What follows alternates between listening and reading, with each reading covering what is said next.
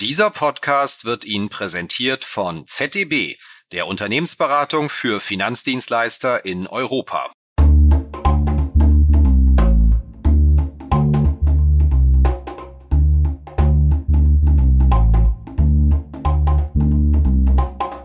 Finanzszene, der Podcast. Jeden Montag mit Gästen aus der Banken- und Fintech-Branche.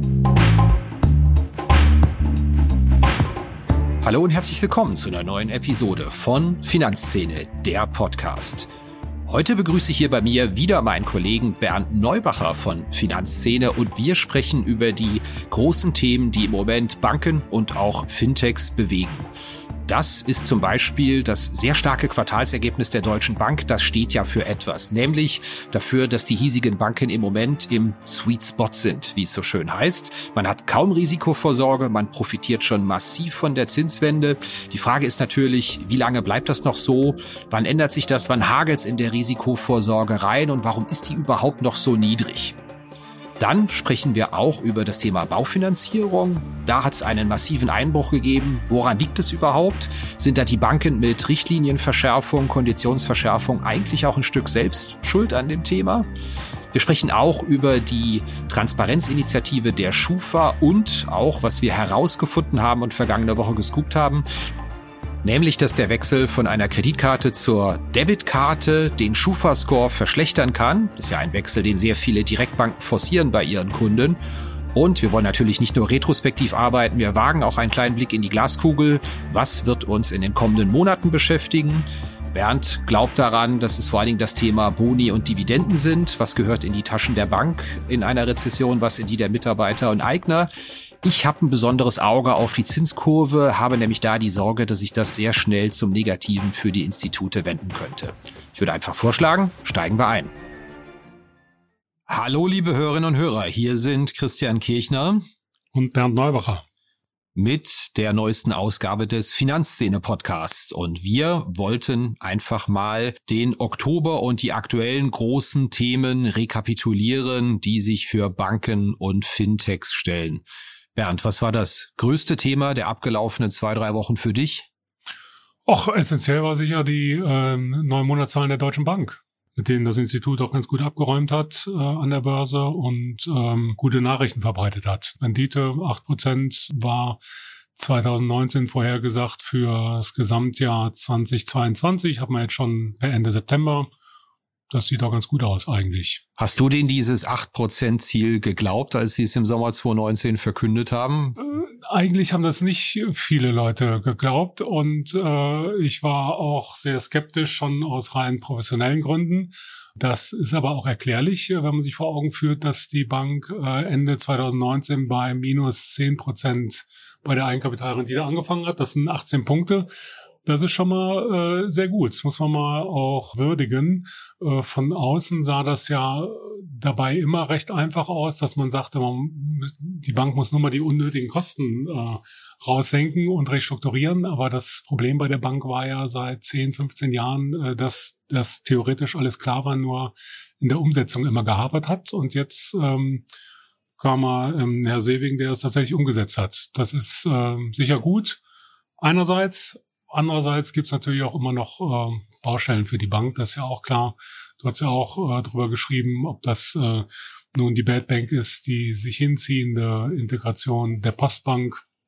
Und äh, das ist ja auch nur Kinderkram noch, wenn man sich, äh, äh, wenn man es mit den großen Herausforderungen der Bank äh, vergleicht. Also sie ist ja im Rahmen der Restrukturierung von der Bank mit einem weltweiten Anspruch eigentlich ziemlich zusammengeschrumpft zu einer europäischen Großbank. Was heißt das jetzt angesichts der zunehmenden geopolitischen Spannungen? Wie kann man sich als ähm, Experte in Sachen Nachhaltigkeit positionieren, wenn massive Greenwashing-Vorwürfe gegen die Fondtochter bestehen und diese Sachen? Ja, ich muss zugeben, ich äh, habe auch ähm, große Portion Skepsis gehabt 2019 bei der Verkündung. Das lief aber tatsächlich darauf hinaus, dass ich auch dachte, das lassen die kostenseitig nicht, nicht mit sich machen, die Leute auch in der Deutschen Bank, weil jeder Versuch, die Kosten zu senken in den Jahren davor, mündet ja in der Regel darin, dass man noch mehr Erträge verloren hat, als man Kosten rausgenommen hat. Zumindest war das so die Linie seit 2015. Und äh, da kam Christian Sewing ja mit einem sehr aggressiven Kostenziel im Jahr 2019, wo ich dachte, nun ja, also was das personell und inhaltlich für die Bank bedeutet, bin ich mal gespannt, ob es funktioniert. Dieses absolute Kostenziel ist ja dann am Ende äh, auch wieder gekippt worden und man hat gesagt, wir nehmen mit, was geht. Aber muss man jetzt fairerweise sagen, bis hierhin erfolgreich. Wir stehen bei 8,1 Prozent im Q3, 8,2 Prozent Eigenkapitalrendite für die ersten neun Monate. Das heißt, alle Chancen in der Hand und da bin ich positiv überrascht, gebe ich freimütig zu. Ja, und äh, ich glaube, es wäre auch ein Wunder, wenn die Bank das dann zum Gesamtjahr nicht zeigen würde. Du hast ja schon erwähnt, äh, die meisten der anderen Ziele, die mal ausgegeben wurden, wurden einkassiert. Man hat sich fokussiert und den Markt auch vorbereitet auf die acht Prozent und da müsste es ja um Teufel zugehen. Also das Vierte Quartal ist natürlich immer saisonbedingt das Schwächste im ganzen Jahr wegen des Wertaufhellungszeitraums. Da kommen dann noch Rückstellungen, die im Januar anfallen, äh, mit rein. Aber äh, ich glaube, da müsste man als Finanzvorstand auch wissen, wie man dann äh, trotzdem so ein Ergebnis zeigen kann. Zur Not muss man halt Investitionen verschieben. Also mich würde es wundern, wenn da äh, keine Acht vom Komma stünde am Ende des Jahres. Wenn man jetzt natürlich ein Zyniker wäre, der immer rummotzen will, müsste man die Frage stellen, verdankt sie das eigentlich nur Corona, was eine mega Sonderkonjunktur im Kreditgeschäft und auch staatliche Hilfen provoziert hat und ein riesen Handelsgeschäft ihnen beschert hat mit den Volatilitäten und natürlich der Zinswende. Wenn man mal schaut, äh, im abgelaufenen Quartal ist der Zinsüberschuss 32 Prozent zum Vorjahr gestiegen. Erste neun Monate plus 20 Prozent gegenüber dem Vorjahr. Aber da muss man vielleicht noch mal fairerweise sagen, irgendwas ist draußen ja immer, mal Rezession, mal läuft's gut. Und das lief jetzt, glaube ich, in den letzten drei Jahren der Bank auch mal ganz gut rein, die, die Entwicklung. Absolut. Äh, ich glaube, da kann sich jeder aussuchen, dann ob das Glas halb voll oder halb leer ist. Und wir werden dann wahrscheinlich bei der Präsentation der Gesamtjahresergebnisse auch wieder hören, trotz eines schwierigen Umfelds hat die Bank das geschafft. Da kann man sich halt raussuchen, was man will. Ähm, ich, ich finde auch, dass, dass man weiter noch ähm, abwarten muss, wie sich die, äh, ob sich der Umbau jetzt, äh, ob die Folgen positiv oder negativ äh, langfristig wirken. Die Bank hat sich ja zum Beispiel aus dem weltweiten Aktienhandel auch ähm, verabschiedet. Jetzt hatten wir das ähm, IPO von Porsche, wo die Deutsche Bank nicht dabei war, nur Platz am Katzentisch hatte, ähm, was natürlich der Grund kann natürlich sein, dass er da einen Pitch schlecht abgeschnitten hat. Kann aber auch sein, dass es einfach eine, äh, eine mittelbare Folge äh, der Reduktion des Aktienhandels ist, dass dann äh, der Emittent sich für andere Konsorten entscheidet. Also das ist für mich nicht, für mich, für mich noch nicht abschließend ausgemacht, dass da alle Hebel positiv gewirkt haben und dass die Gefahr nicht gegeben ist, dass die Bank zwar schrumpft, aber dann eben auch ein weniger großes Rad drehen kann. Tatsächlich, wir müssen jetzt mal schauen, wie viel der Kostensteigerung, die es ja jetzt durchaus wieder gegeben hat in den letzten ein, zwei Jahren, dem harten Geschäft äh, zuzuordnen sind und auch wieder verschwinden, wenn man das Geschäft nicht macht und welche Kosten vielleicht bleiben, wenn es dann operativ in der Rezession nicht mehr ganz so gut läuft. Aber, sagen wir mal, fair bleiben. Wir hatten das beide nicht so richtig auf dem Zettel. Die Deutsche Bank ist auf dem Bestweg, das zu schaffen.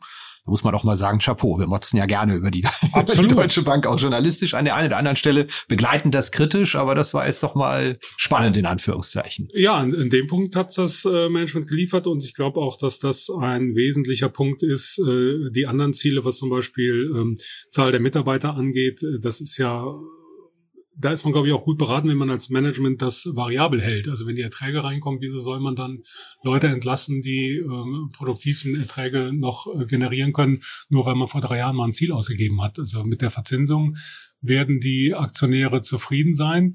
Ist natürlich jetzt tatsächlich eine schwierige Situation in dem Moment, wo man plötzlich mal in der Position ist, auch wieder Kapital an die Aktionäre zurückzuführen über Dividenden und Aktienrückkäufe, weil man schätzt ja vier Milliarden Nettogewinn 2022 zur Verfügung steht.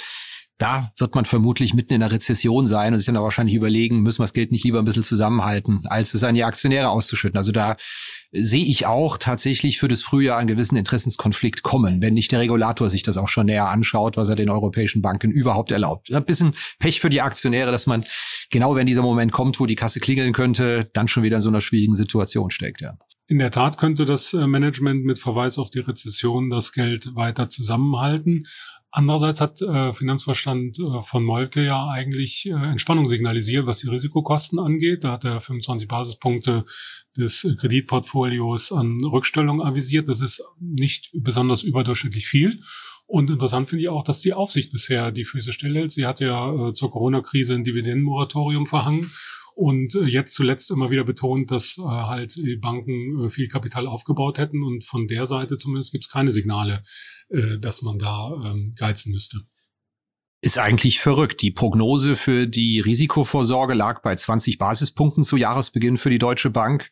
Dann kriegen wir eine Mega-Inflation, einen Krieg in der Ukraine, Riesenprobleme konjunkturell, Energiedebatten und jetzt heißt es, naja, es wird wohl auf 24, 25 Basispunkte hinauslaufen. Ja, ich also ich kann mir das mal so erklären, dass, äh, wie du auch gesagt hast, entweder hat die Deutsche Bank ein sehr gutes Risikomanagement oder man ähm, berechnet schon mal die mittelbaren Effekte der staatlichen Unterstützung mit ein. Also wenn die, äh, wenn die Bundesregierung äh, 200 Milliarden an Hilfen locker macht, dann kann man natürlich auch von ausgehen, dass da äh, viel bei den Kreditnehmern der Deutschen Bank ankommen wird. Was übrigens auch eine interessante Parallele ist zu äh, 2020. Da war genau dieselbe Situation. Äh, die Welt blickte in einen Abgrund und dachte, oh je, hier bricht alles zusammen und am Ende hat sich zum Wohlgefallen aufgelöst, sodass die Hilfen eigentlich auch eine mittelbare Subvention für den, für den Bankensektor waren. Absolut. Ähm, bilanziell ähm, gibt es halt klare Vorschriften, wie man äh, Risikovorsorge äh, bilden muss. Und äh, da versichern die Banken halt, dass das bei ihnen noch nicht der Fall ist. Sie haben halt das Instrument der, ähm, was bei HGB die Pauschalwertberichtigungen äh, sind, durch Management Overlays und die hat die, wendet die Deutsche Bank auch an, nur halt nicht in einem Maße, äh, nur halt in einem Maße, dass äh, einen als Beobachter schon mal fragen lassen kann, ob das eigentlich reicht. Aber Tatsache ist ja auch, der Deutschen Bank kann man viel vorwerfen in den letzten 10, 15 Jahren. Das Risikomanagement war eigentlich nicht das große Problem. Ne? Es war Governance war Problem, Geldwäsche, aber die Risiken haben sie eigentlich im Griff gehabt. Also nicht die Reputationsrisiken vielleicht oder Geldwäscherisiken, aber rein die reinen Kreditrisiken. Also ähm, von daher ähm, äh, werden die Leute da schon bisschen was zu tun, vermute ich mal. Aber ist ja nicht nur ein deutsche Bankphänomen, man hat ja generell den Eindruck, Risikovorsorge ist noch nicht das große Thema jetzt im Jahr 2022, zumindest von den Banken, die Halbjahresberichte, Quartalsberichte vorlegen, soweit man reinschauen kann. Und da spreche ich eigentlich auch nur mit noch sehr beruhigten Menschen. Ja, das ist ähm, faszinierend, würde ich sagen. Aber das wird nächstes Jahr vielleicht schon anders aussehen. Ne? Du hattest jetzt erwähnt, ähm, es gibt da ganz klare Regeln. Mein Verständnis ist schon, ein paar Spielräume gibt's schon und auch immer die üblichen Diskussionen mit, mit den Wirtschaftsprüfern, wie viel Risikovorsorge und auch mit den Finanzämtern, wie viel Risikovorsorge kann ich bilden, muss ja. ich bilden, sollte ich bilden. Vielleicht kannst du uns das Spannungsfeld, weil du in dem Bereich sehr viel besser unterwegs bist als ich, mal ganz kurz erläutern, in dem sich da Banken befinden. Ja, äh, sicher gibt's äh, Spielräume. Ähm, die ähm, das Instrument der Management Overlays äh, gibt einem da natürlich Möglichkeit, auch sehr flexibel vorzugehen. Voraussetzung ist, man muss natürlich begründen. Also die Wirtschaftsprüfer erwarten schon, dass man da äh, ähm, gute Gründe für hat, wenn man jetzt beispielsweise äh, Rück, ähm, Risikovorsorge, die noch aus der Corona-Zeit ähm, Zeit datiert, auflöst und unter anderem Banner wieder neu bildet. Und ähm, die Erwartung ist auch, dass man dann die, die ähm, Voraussetzungen, ähm, unter denen man das äh, macht, offenlegt, was beispielsweise eine Verteuerung der Baumaterialien angeht ähm, oder auch Auswirkungen des Ukraine-Kriegs. Und um da nochmal den Bogen zur Deutschen Bank äh, zu, ähm, äh, zu schließen, den, den Kreis zu schließen zur Deutschen Bank, äh, die macht das tatsächlich auch. Da kann man das eben äh, nachlesen, wie das, was für dieses Jahr an Belastungen, äh, zusätzlichen Belastungen eingeplant wird und ähm, was nicht. Eine andere Frage, die sich am, meines Erachtens am Horizont abzeichnet, ist äh, mit Blick auf China. Also die Frage, ob äh, Absolut, man als ja. Bank, also man liest ja allenthalben, dass äh, Firmen sich da neu positionieren angesichts der Spannungen, die sich da abzeichnen. Firmen versuchen ihre, ihre Risiken zu diversifizieren, blasen teilweise zum Rückzug. Dann gibt's natürlich immer verschiedene Lager bei den Firmenkunden. Die einen, die etwas übervorsichtig sind. Dann gibt's natürlich auch Firmenkunden, die sich vielleicht denken, sie haben den direkten Draht zur Parteiführung, ihnen wird schon nichts passieren. Da muss sich dann eine Bank, wenn sie Kreditnehmer ist, ähm, eigentlich auch mal fragen, ob man dann, äh, wenn man diesen solche Firmenkunden äh, finanziert, nicht Rückstellungen bilden müsste.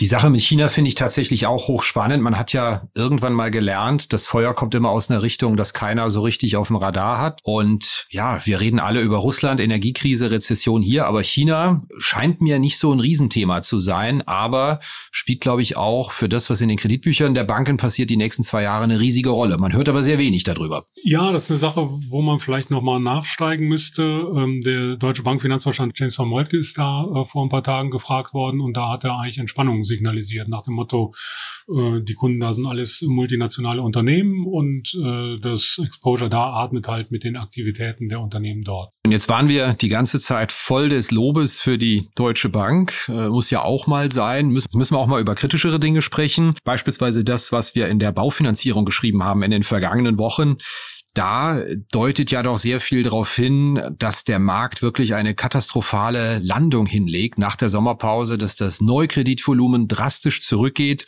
Ganz ehrlich, man versteht es ja ein Stück weit. Äh, sehr viele Leute denken jetzt erstmal, was mache ich mit meinem Geld? Wie halte ich die Kohle zusammen und weniger expansiv wie finanziere ich was, wie kaufe ich was. Das hat aber doch jetzt Ausmaße angenommen, was die Rückgänge angeht im Neukreditvolumen, die weit über das hinausgeht, was man eigentlich erwarten müsste für eine Rezession im Spätsommer. Äh, ja, äh, teilweise hat man ja anekdotisch gehört, das Geschäft sei äh, kurz vor sich zum Erliegen gekommen. Oder nicht anekdotisch, das haben ja Sparkassenvertreter wortwörtlich genau. gesagt. Ja. Der Sparkassenpräsident äh, Peter Schneider aus Baden-Württemberg hat das gesagt in Bezug auf, äh, also auf eine Fünf-Tage-Frist. Er sagte in den, in den zurückliegenden Tagen.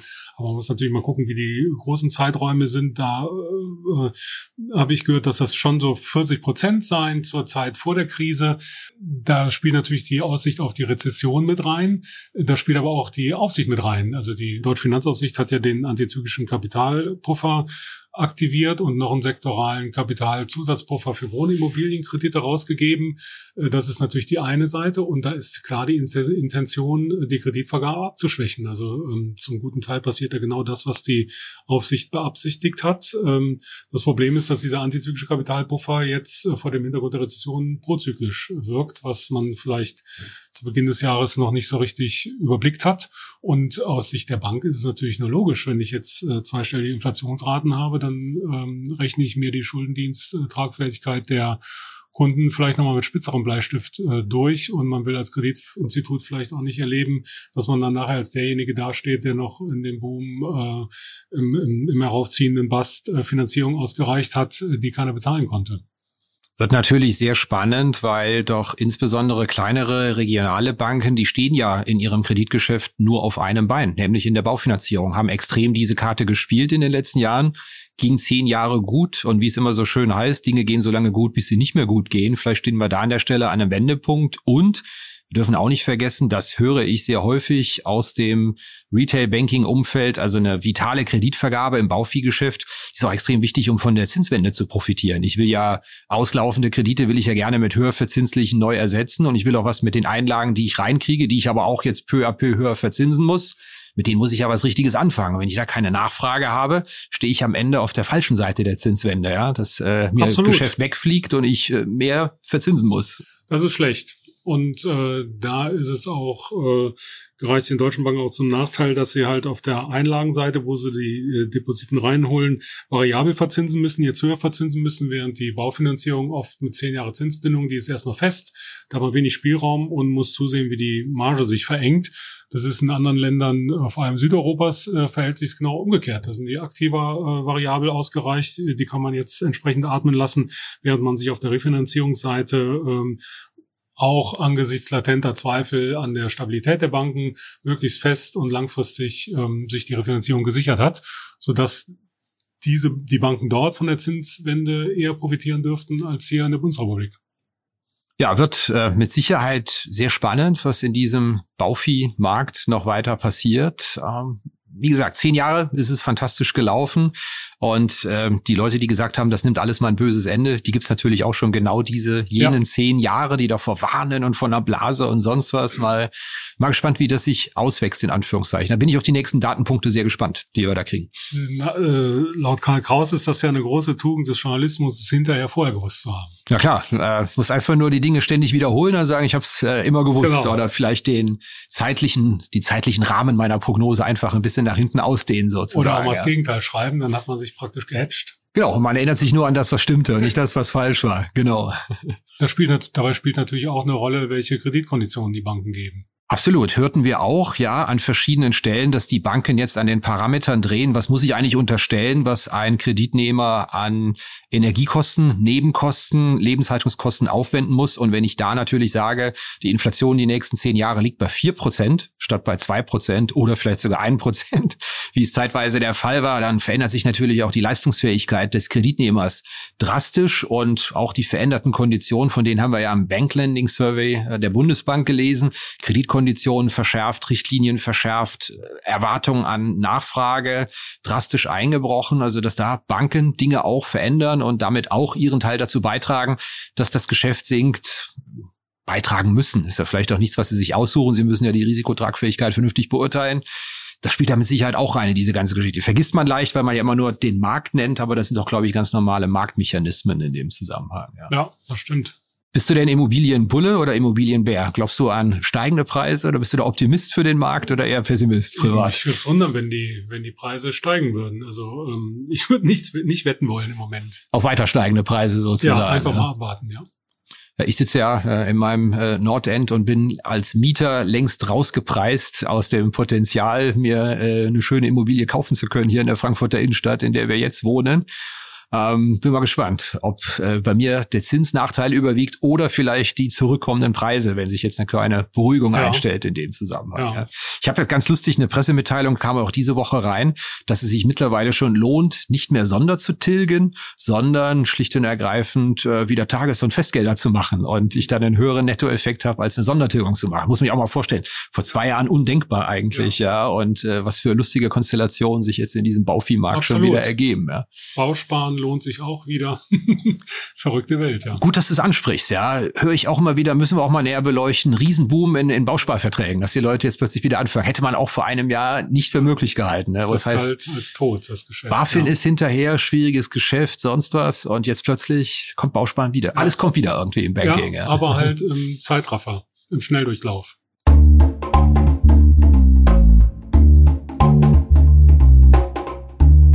Geht's jetzt weiter mit einer ganz kurzen Werbeunterbrechung. Wir bedanken uns bei unserem Sponsor ZEB. Neugierig auf einen Podcast aus der Finanzwelt? Dann hört rein in Sound of Finance, den Podcast von ZEB. Wir sprechen über die Herausforderungen für Banken, Versicherungen und Fintechs, von Agilität über digitale Transformation bis hin zu Nachhaltigkeit, aber auch über das Leben und Arbeiten in einer Beratung. Sound of Finance, der Podcast von ZEB der Unternehmensberatung für Finanzdienstleister.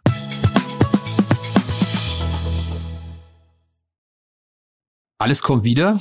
Versuche ich mich an einer Überleitung. Auch die Commerzbank hat ja ein kleines Comeback hingelegt, was ihre Erträge angeht. Da kommen die Zahlen erst nach Veröffentlichung unseres Podcasts, aber Analysten sehen sie auch wieder auf Kurs, dieses Jahr 1,2 Milliarden Euro zu verdienen. Gilt eigentlich dasselbe wie für die Deutsche Bank. Hätte man so nicht gedacht, als Knof angetreten ist. Operativer Turnaround sieht sehr gut aus. Ja, äh, grundsätzlich ja. Ähm, ähm, vor allem Commerzbank wird natürlich auch von der von der Zinswende profitieren. Ich kann mich noch erinnern, äh, der Vorgänger der jetzigen Finanzvorständin Bettina Orlob, äh, der Stefan Engels, der hat über Jahre immer diese Folien aufgelegt. Äh, Was passiert, wenn genau, die Zinswende kommt? Ja. Genau. Und das war dann irgendwann langweilig. Aber jetzt sind sie aktuell 300 äh, Millionen wurden da fürs laufende Jahr an, an Zusatzerträgen infolge ähm, äh, einer Zinswende avisiert. Äh, man muss natürlich jetzt auch noch auf Sicht die Erträge abziehen, die durch äh, die Reduktion der langfristigen Finanzierungsgeschäfte der EZB, TLTRO, wegfallen. Das waren im ersten Halbjahr waren es zusammen ungefähr 100 Millionen, aber äh, grundsätzlich stimmt die Richtung und die Bank ist natürlich auch dazu da, äh, dann ähm, von der Zinswende zu profitieren, anstatt sich äh, kostenlos äh, Zusatzgewinne von der EZB zu vereinnahmen. Also das sieht dann schon ein bisschen stabiler aus. Im, im dritten Quartal ist eigentlich so, dass die Bank ja für die äh, Frankenkredite der Tochter M-Bank äh, stark vorgesorgt hat. Das sind 490 Millionen und deswegen wird da nochmal ein Ergebnisrückgang geben. Positiv gewendet könnte man sagen, immerhin kann sie sich leisten, diese Risikovorsorge zu bilden und gleichzeitig an trotzdem die Gewinnprognose zu bestätigen. Genau, ne? genau, das ist schon ganz gut, ja wenn man das auch zynisch sieht, mal sagen, die Zinswende ist da, die von Banken und Verbänden jahrelang herbeigebetet worden ist. Und wenn man sich mal anschaut, Für die Banken ist es super. Die Zinsüberschüsse gehen jetzt erstmal durch die Decke, ohne dass man mehr Risikovorsorge bilden muss. Beim Verbraucher ist bis jetzt angekommen ein bisschen Zucken beim Einlagenzins. Ja, aber da reden wir ja im Durchschnitt. Ich habe die Zahl letztens noch mal recherchiert. Wir liegen im Durchschnitt für täglich fällige Einlagen immer noch bei 0,0 Prozent bei der Bundesbank. Ja, man mhm. hat so ein paar Aktionszinsen im Kopf, aber in der großen Breite ja. hat sich da so gut wie nichts getan beim Einlagenzins. Aber die Darlehenskreditzinsen, die sind natürlich schon nach oben gegangen. Das heißt, der Verbraucher ist eigentlich, was diese Zinswende angeht, definitiv bis hierhin auf der schlechten Seite des Deals und die Banken auf dem sehr guten. Ist natürlich Absolut. auch eine Sache, wo man gesellschaftlich sagen muss, ähm, wird vielleicht irgendwann ein bisschen Sprengstoff. Frage ich mich, äh, wann die Debatte mal losgeht. Ja. Ja, das ist so. Also für die Banken, die, verstehen ja ihr Geschäft, wenn sie ihre Marge jetzt in so einer Situation ausweiten können. Aber für die Konsumenten äh, resultiert es in Wohlstandsverlusten auf breiter Front. Wenn ich für Tagesgeld nur Prozent kriege bei zehn Prozent Inflation, das ist ja logisch. Und äh, ich finde es auch bedauerlich, dass äh, die, die Häuserpreise so äh, volatil geworden sind, weil das sind ja, äh, Immobilien sind ja keine Konsumgüter. Äh, es geht da ja um Familien, die auch das am liebsten von der Familienplanung abhängig machen und nicht von der Häuserpreisentwicklung, wann sie ein Eigenheim kaufen. Ich glaube einfach nicht an drastische Preisrückgänge. Dafür ist dann die Wirtschaft immer noch zu stark und auch das Interesse, glaube ich, auch aus dem Ausland an deutschen Wohnimmobilien dann zu groß, sich hier vielleicht einfach mal was zu kaufen, ja. Ja, und bei, bei Wohnimmobilien kommt ja noch hinzu, dass die Angebotsseite einfach so ähm, sehr schwach ist, ne? Da sorgt einfach die Nachfrage dafür, dass die Preise Richtig. Ich höre das häufig äh, von Bankern, wenn ich frage, wie läuft's in der Baufier, heißt es, ja, es gibt einen drastischen Einbruch, aber da, wo es früher 100 Interessenten für eine Immobilie gab, entweder zum Mieten oder zum Kauf, da sind halt jetzt nur 25 Interessenten. Mhm. Klar, das ist ein drastischer Einbruch, aber es ist immer noch sehr viel mehr, als vor zehn Jahren los war und es ist immer noch extrem viel da, um einfach Geschäft zu machen mit, ja. mit Mieten und mit Kaufen letztendlich.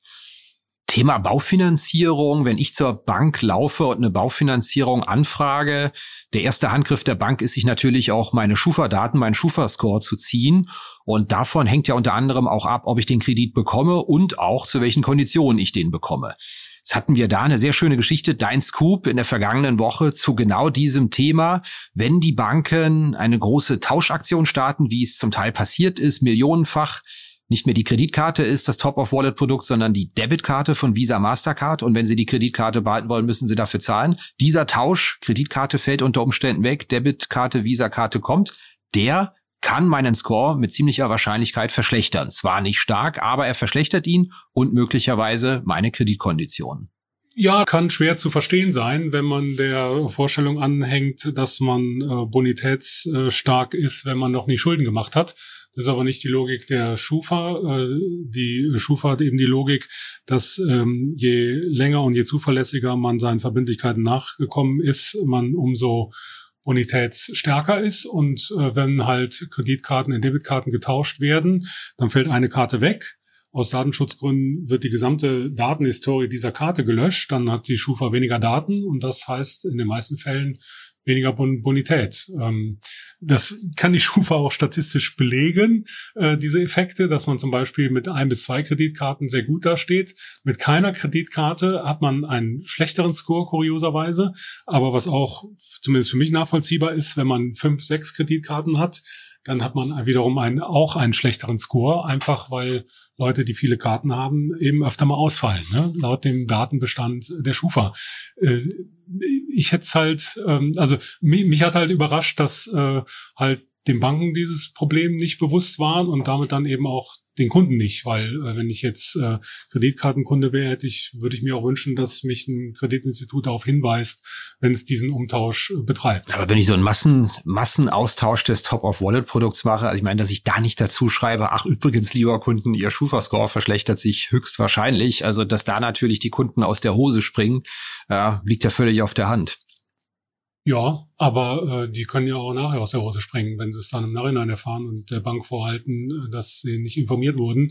Die Alternative wäre dann einfach die Kreditkarte zu behalten, aber da muss man auch wieder fragen, warum soll ich jetzt jeden Monat. Und dann muss ich dafür zahlen bei den Banken, die genau. es gemacht haben, den Tausch. Ne? Warum soll ich jeden Monat ein paar Euro bezahlen, nur damit ich meinen Kreditscore behalte? Also es ist ein äh, schillerndes Thema. Ich bin ja zugegeben, was Konto und Karten angeht, auch ein ganz großer Experimentierer, aber eigentlich auch das laufende Gegenbeispiel, dass man auch mit ich weiß nicht, zehn Konten und Karten, auch vielen Kreditkarten, einen relativ ordentlichen Basisscore haben kann. Ich gucke mir das immer sehr genau an. Also trotz meiner vielen experimentell für Finanzszene geführten Konten und Karten habe ich immerhin einen Basisscore von 99,4. Also da scheint dann zu überwiegen, dass die Schufa so viel von mir weiß, so, so eine große und lange Historie an Konten und Karten hat, dass sie sagt, na gut, der Algorithmus äh, schlägt zumindest bei mir nicht an und viele Kreditkarten sind bei mir kein Warnsignal. Also scheint kein, kein Automatismus zu sein zumindest fairerweise muss man auch dazu sagen, äh, dass die Kreditkarte natürlich beileibe nicht das einzige Kriterium ist für den äh, Kreditscore. Äh, der Score verschlechtert sich in den meisten Fällen halt nur mit Abgabe der Kreditkarte, wenn alle anderen Variablen auch gleich bleiben.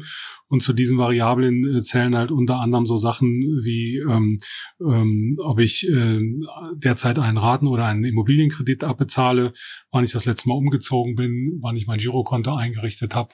Und das sind auch nur die Variablen, welche die Schufa jetzt in ihrem äh, Schufa Score Simulator auf die Webseite gestellt hat. Tatsächlich sind das noch sehr viel mehr. Bist du einer, der seinen Schufa Score auch regelmäßig checkt? Wann hast du das letzte Mal gemacht Nein. oder? Was ja nicht mal eine Ahnung, was das ist.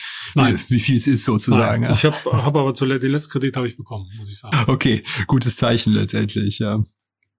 Bei der Schufa ist ja sehr viel los. Ein Zerren und Zurren um die Eignerstruktur. Finanzinvestor ist drin, will mehr. Man weiß nicht, welche Privatbanken sind abgabewillig, wer will erhöhen. Schufa hat allerdings auch zugleich äh, eine Transparenzoffensive gestartet vor einigen Monaten. Glaubwürdig aus deiner Sicht, was du so hörst und mitbekommst, dass es heißt, wir wollen hier keine verschlossene Auster sein, sondern wir wollen einfach mal transparenter machen, wie wir arbeiten, was wir machen? Äh, ich finde es schon glaubwürdig. Man kann es ja konkret daran sehen, dass äh, die Schufa einen äh, Score-Simulator ähm, auf die Webseite gestellt hat, wo man ein bisschen rumspielen kann und gucken kann, wenn ich jetzt noch zwei Kreditkarten reinnehme oder abgebe, wie verändert sich mein Score. Das ist schon ein Unterschied, ein großer Unterschied zu früher, wo die äh, Schufa ähm, äh, immer mit, ähm, mit dem Vorwurf der Intransparenz äh, zu tun hatte und teilweise auch so Versuchsballons gestartet hat, die dann wiederum äh, auf sie zurückgefallen sind, wenn es dann hintenrum rauskam, dass man äh, neue Modelle zur Datennutzung ähm, eben anwenden will. Und da finde ich diesen Weg sehr viel besser. Äh, man kann natürlich sagen, das machen sie jetzt, weil es sowieso kein, keine Alternative gibt, aber äh, trotzdem bleibe ich dabei, äh, die äh, Transparenzoffensive läuft ja schon und ist vermutlich auch ähm, unabhängig vom Eigner. Bisher, die äh, Schufa ist ja bisher in Händen der Banken. Äh, vor der Tür steht ja äh, der Finanzinvestor EQT. Der hatte aber, bevor er überhaupt nur eine Aktie an der Schufa hatte, hatte er schon ein Datenschutzkonzept äh, in Berlin rumgereicht und hat sich das auch auf die Fahnen geschrieben, wo man sich natürlich auch fragen kann, äh, sind das jetzt äh, die geborenen äh, Verfechter der Anliegen der Kunden oder ist es vielleicht ein taktisches Mittel, um da einen Fuß in die Tür zu kriegen? Wenn so ist, muss ich. Ich würde sagen, eher dem taktischen Mittel zuneigen in meiner ehrlich? Analyse, ja. Selbst wenn es so ist, muss man sagen, gut gemacht. Weil die, man nimmt ja da die Bedenken auf und äh, ähm, äh, auch für die Schufa ist ja dann eine, sie muss ja transparenter werden, um auch auf die Kunden zugehen zu können, um die von den Kunden weitere Daten einsammeln zu können. Also äh, es ist ja eine, eine App zum Beispiel geplant fürs übernächste Jahr, wo ich als Kunde dann äh, der Schufa positiv wirken, also Daten, die auf meinen Kredit Schufa-Score positiv wirken, ähm, einreichen kann und äh, das ist natürlich auch sehr verlockend für die Schufa, weil sie dann äh, die Daten direkt von den Kunden kriegt und nicht mehr von den Banken, die die äh, die ihr diese Daten bisher weiterleiten. Und das kann natürlich für die Schufa die Perspektive bieten, äh, nicht nur transparenter zu sein, sondern sich zugleich von den von den Banken äh, zu emanzipieren. Und das ist natürlich auch ähm, eine verlockende Perspektive. Ist natürlich immer eine, eine soziale Herausforderung, auch die Differenzierung, guter Score, niedrige Zinsen, krieg Kredit, schlechter Score, krieg keinen Kredit, Absolut. krieg keinen Mobilfunkvertrag. Betriebswirtschaftlich kann ich das verstehen. Ich habe auch als Konsument, die einen guten Score habe, wenig Lust mitzubezahlen, was andere nicht kreditwürdige äh, nicht zurückzahlen können. Andererseits ist natürlich auch eine soziale Frage einfach. Also gesellschaftliche Teilhabe äh, sollte schon gegeben sein. Ich bin da immer sehr zwiegespalten in der in meiner ganzen Haltung journalistisch auch und versuche mich da auch einer einer klaren Meinung ja, zu, zu enthalten eigentlich, was da passiert. Ja, das ist aber nicht jetzt ein Problem, mit dem sich die Schuhform nicht rumschlagen muss. Das ist eine Frage, die die Aufsicht regeln muss, äh, die ja auch bei, äh, das ist ja eine Parallele zu Versicherungsverträgen, Versicherungskollektiv. Wenn ich jetzt jeden Versicherungskunden genau durchleuchten kann, dann ist der Kollektivgedanke letztendlich gesprengt, weil ich das ähm, ähm, zu genau zuschneiden kann, die Konditionen, und dann fliegen halt, ähm, fallen halt viele Kunden durch den Rost. Und das ist sicher eine Sache, die, von der ich weiß, dass die Aufsicht bei den Versicherungen draufschaut anschaut. Aber je nachdem, wie weit die Entwicklung bei der Schufa geht, wäre das wahrscheinlich auch ein Thema, wo sie dann mal auf, sich überlegen, bis da auf den Plan zu treten. Sehr schön. Was beschäftigt uns noch Ausgang des Jahres, November, Dezember? Man soll ja immer mit einem Ausblick enden. Was glaubst du, wären unsere Themen, die wir so bis Weihnachten noch haben? Also ich denke, dass man die Uhr noch stellen kann, dass jetzt die Diskussion um die Boni-Zahlungen der Deutschen Bank äh, losgehen. Das ist immer so November, Anfang Dezember ist das der Fall. Äh, Liegt auf Wiedervorlage, ja. Absolut. Dann äh, muss man einfach mal die Augen aufhalten, was, was Banken vielleicht noch an Risikovorsorge außerplanmäßig äh, beichten werden. Wir hatten jetzt äh, gestern den Fall Galeria Kaufhof. Wenn es weitere Einschläge gibt, äh, geht natürlich dann auch da die Suche nach den finanzierenden Banken los. Worauf guckst du, Christian? Ich habe was aus einem Gespräch, das wir beide geführt haben, mitgenommen, was völlig naheliegend ist und plausibel ist, was wir letzte Woche geführt haben mit einer Bankvorstände, muss man ja sagen. Was machen eigentlich die langfristigen Zinsen? Ich glaube, wir befinden uns ja in einer sehr spannenden Situation, in der die Notenbanken einem Affenzahn die Zinsen erhöhen, gegen die Inflation kämpfen, aber sehr viel in Richtung Rezession, wirtschaftlicher Einbruch geht im Moment und man auch nicht weiß, wie lang dauert das, wie tief wird das. Und ich glaube, irgendwann kommt dann der Kipppunkt, in der wieder die Perspektive der nächsten Zinssenkungen in die Anleihenmärkte reinlaufen wird. Und wo es heißt, da werden jetzt auf Sicht von fünf oder zehn Jahren die nächsten Zinssenkungen schon wieder eingepreist. Nicht am kurzen Ende, aber am langen Ende. Und das wird natürlich dann, sollte das so kommen, ich weiß es ehrlich gesagt nicht, aber man muss da, glaube ich, genau darauf achten, was passiert mit den mittel- und langfristigen Zinsen. Wenn die wieder kräftig nach unten drehen, dann kriegen wir vielleicht eine Konstellation am Anleihenmarkt, die einerseits äh, Schlimmes für die Konjunktur erahnen lässt, weil offenbar die Investoren überzeugt hm. sind, wirtschaftlich wird's finster werden. Ja und natürlich auch für die Banken katastrophal wäre, weil ja, du hast eben davon gesprochen, wir sind meistens am, am langen Ende fix, am kurzen Ende variabel in Deutschland. Wenn ich natürlich irgendwann die Einlagen höher verzinsen muss, aber plötzlich bei den langfristigen Krediten, Darlehen nicht mehr die hohen Zinsen durchsetzen kann, dann wäre ich am, am schlechten Ende der, der Zinsveränderung. Ob das so kommt, weiß ich nicht, aber ich glaube, das ist etwas, wo man jetzt mal genau darauf achten muss in den kommenden Wochen und Monaten. Ja, ist richtig. Ähm wobei eine inverse Zinskurve ja auch immer als Vorbote einer Rezession gilt, ne? Wo demnach ist dann vielleicht die Frage nach der Henne und dem Ei, aber laut der Anleihestrukturkurve würde man dann ja wieder in die nächste genau. Rezession reinlaufen. Aber ich glaube, im Moment sind wir im mega sweet Spot für die Banken. Ja, ich habe äh, eine etwas steilere Zinskurve, ich muss die Einlagen auch nicht höher verzinsen, kann aber die Kredite ausreichen und habe wenig Risikovorsorge. Ich glaube, dieses Land, wo Milch und Honig fließen, haben wir im Moment, zahlt in die tollen Ergebnisse ein, die wir sehen. Aber ich glaube, in den kommenden Wochen, Monaten werden sich da unsere Perspektiven ja. drauf ändern. Ich weiß noch nicht wie, ich weiß noch nicht wann, aber äh, wie wir es eben hatten, man kann ja auch mit dem Zeithorizont spielen. Irgendwann können wir dann behaupten, wir haben es ja im Podcast schon gesagt, das wird so kommen. ja, und das erinnert mich an einen Spruch des früheren BaFin-Präsidenten Jochen San Sanjo, der sagte, dieses Jahr war doch gar nicht so schlecht, zumindest ist es besser als das nächste. Sehr schönes Schlusswort. Vielen Dank, Bernd. Äh, ja, danke. Ja, das war's wieder mit dieser Episode von Finanzszene, der Podcast. Wir bedanken uns fürs Zuhören und natürlich beim Sponsor dieser Episode. Das ist ZDB, der Unternehmensberatung für Finanzdienstleister in Europa. Vielen Dank.